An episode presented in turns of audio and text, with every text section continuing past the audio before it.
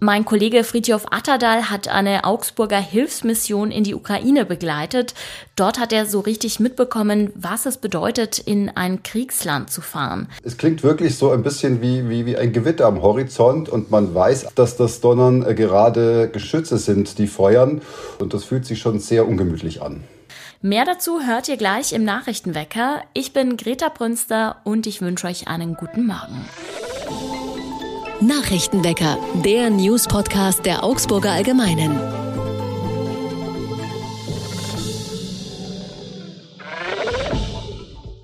Augsburg hat die ersten richtig kalten Tage erlebt und so wird es auch erstmal bleiben. Für die nächsten Nächte sind Minusgrade angekündigt, am Wochenende sogar im zweistelligen Minusbereich. Tagsüber bleibt es oft frostig und heute soll es auch wieder schneien. Aber keine Sorge, Rutschpartien auf der Straße wird es keine geben. Die Stadtwerke und der Räum- und Streudienst sind nämlich darauf vorbereitet. Einige Unfälle wegen des Schnees hat es zwar schon gegeben, insgesamt ist das Unfallaufkommen aber nicht gestiegen, hieß es von der Polizei. In puncto Nahverkehr sind die Stadtwerke im Winter natürlich besonders gefordert. Um die Oberleitungen der Straßenbahn von eisfrei zu halten, gibt es sogar Nachteinsätze. An besonders riskanten Stellen werden die Oberleitungen mit Schmierfett eingeschmiert, damit sich da kein Eis bilden kann. Probleme gibt es auch mit den Weichen. Wenn da zu viel Rollsplit von der Straße reingerät, dann schließen die nämlich nicht mehr richtig und lösen eine Störung aus. Außerdem müssen sie von Eis und Schnee freigehalten werden. Dafür sorgen extra eingebaute Weichenheizungen.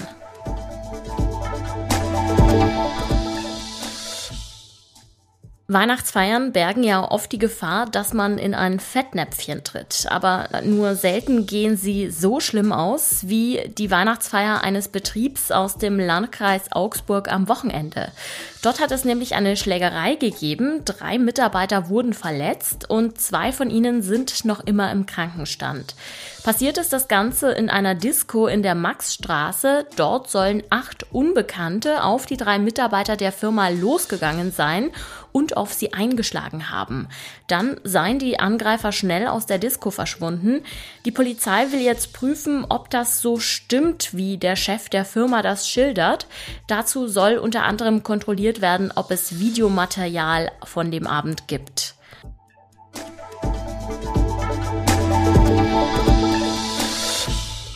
Der kleine Martini-Park im Textilviertel steht unter Landschaftsschutz. Er gilt nämlich als wichtiges Gebiet für Tiere und Pflanzen und es stehen dort auch viele alte Bäume. Der Park soll auch zur Luftverbesserung im Viertel beitragen. Damit das so bleibt, plant die Stadt jetzt ein Tauschgeschäft mit dem Grundeigentümer. Der soll ein städtisches Gewerbegrundstück in Lechhausen bekommen, das er bebauen kann und die Stadt bekommt dafür den Park, der somit auch geschützt bleibt und nicht zur Baufläche wird. Außerdem könnte der Park dann zur öffentlichen Grünfläche werden.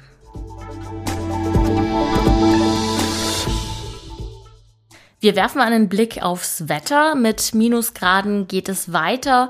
Heute starten wir in der Früh mit minus 5 Grad in den Tag. Schon am Morgen fängt es dann an zu schneien und tagsüber steigen die Werte auf minus 1 Grad. Also Mütze und Schal nicht vergessen. Der russische Präsident Wladimir Putin verfolgt im Krieg gegen die Ukraine eine neue Strategie. Er zielt besonders auf die Infrastruktur zur Versorgung ab, damit die Menschen keinen Strom und kein Wasser mehr haben. Hilfspakete mit Essen, mit Kerzen, mit Stromgeneratoren und so weiter werden deshalb gerade sehr dringend benötigt. Ein Team aus Augsburg hat sich auf den Weg in die Stadt Cherson gemacht und dort heftige Szenen erlebt. Mein Kollege Fritjof Atterdal war mit dabei und wird uns jetzt darüber berichten. Hallo Fritjof. Ja, hallo. Erstmal, wer ist denn diese Helfergruppe, die sich da auf den Weg gemacht hat?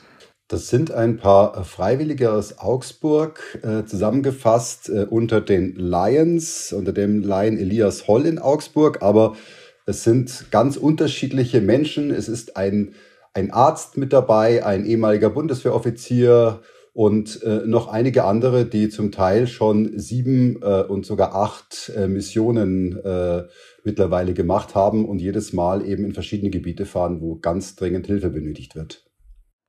In Cherson habt ihr miterlebt, wie es einen Angriff in der Ferne gab. Wie hat sich das denn angefühlt?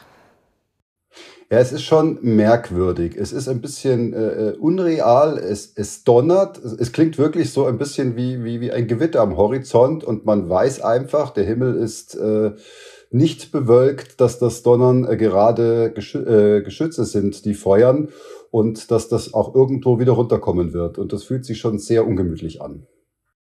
Wie haben denn die Menschen in Cherson darauf reagiert? Ich meine, immerhin habt ihr ja euer Leben riskiert, indem ihr ins Kriegsgebiet gefahren seid. Es war eine wirklich ganz große Dankbarkeit. Also wir äh, haben ja unter anderem auch Essen und Trinken dabei gehabt und die Menschen sind sehr lange nicht versorgt gewesen. Schon unter der russischen Besatzung war die Versorgung sehr schlecht und nachdem die Russen weg waren, hatten die gar nichts mehr. Und wir haben dort Menschen erlebt, die Hunger hatten, die Durst hatten und die wirklich unsagbar dankbar waren, äh, dass wir was gebracht haben. Und es war nicht nur, dass wir Lebensmittel dabei hatten, sondern auch einfach die Geste, dass die Welt sie nicht vergessen hat, dass Menschen äh, zu ihnen nach Kherson kommen, trotz der Gefahr. Ich glaube, das war ganz, ganz wichtig, einfach als Signal. Ja, du sagst es, Lebensmittel. Was hattet ihr denn sonst noch an Hilfsgütern im Gepäck? Eigentlich war das eine medizinische Mission, äh, die auch gar nicht nach Kherson ging, sondern nach Mykolajew. Das ist 100 Kilometer entfernt äh, im Landesinneren. Und erst im letzten Moment, äh, nämlich als die Stadt Kherson äh, befreit wurde, haben wir entschieden, dass wir auch dorthin müssen, als wir mitbekommen haben über die Medien, äh, dass dort so eine große Not ist.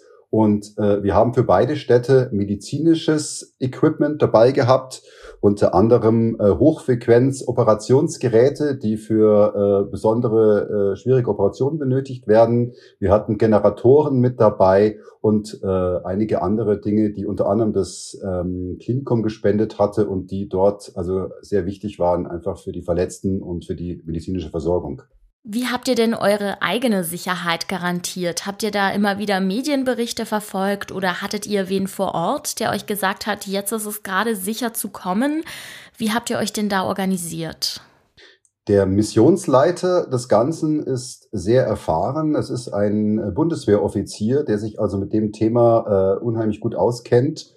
Und äh, es werden die ganze Zeit vor allem auch ukrainische Quellen angeschaut. Es gibt äh, äh verschiedene Kanäle, äh, wo immer wieder gemeldet wird. Äh, es gibt eine App, wo, äh, wo Beschuss gemeldet wird. Und das wurde die ganze Zeit eigentlich im Auge behalten. Und es war klar, dass wenn wir dort hineinfahren, äh, äh, sicherlich etwas sein wird. Und wir haben eigentlich äh, eine Lücke gesucht, wo möglichst wenig Beschuss ist. Wir bleiben thematisch in der Ukraine. Das Europaparlament verleiht heute den renommierten Sacharow-Preis an das ukrainische Volk. Der ukrainische Präsident Volodymyr Zelensky soll per Video zu der Feier in Straßburg zugeschaltet werden. Entgegennehmen werden den Preis drei Ukrainerinnen und Ukrainer, die sich für die Zivilgesellschaft engagieren. Gehört ihr auch zu den Leuten, die im Dezember noch schnell ihren Resturlaub zusammengekratzt haben, damit er nicht verfällt, wenn das neue Jahr beginnt? Das könnt ihr euch künftig vielleicht sparen. Es soll nämlich die Regelung kommen, dass Resturlaub nicht mehr verfallen kann und auch noch rückwirkend geltend gemacht werden kann. Die Voraussetzung dafür wäre ein Urteil vom Bundesarbeitsgericht, das am 20. Dezember erwartet wird. Für viele Arbeitnehmerinnen und Arbeitnehmer wäre das bestimmt ein sehr willkommenes Weihnachtsgeschenk. Ja, und falls ihr, so wie ich, zu denen gehört, die jetzt erstmal keinen Urlaub haben, Kopf hoch, die Hälfte der Woche haben wir ja schon geschafft. Bald schon geht's wieder ins Wochenende. Mein Name ist Greta Brünster. Ich stehe auf jeden Fall auch morgen wieder für euch am Mikro. Bis dahin sage ich ciao und macht's gut. Nachrichtenwecker ist ein Podcast der Augsburger Allgemeinen. Alles, was in Augsburg wichtig ist, findet ihr auch in den Show Notes und auf augsburger-allgemeine.de.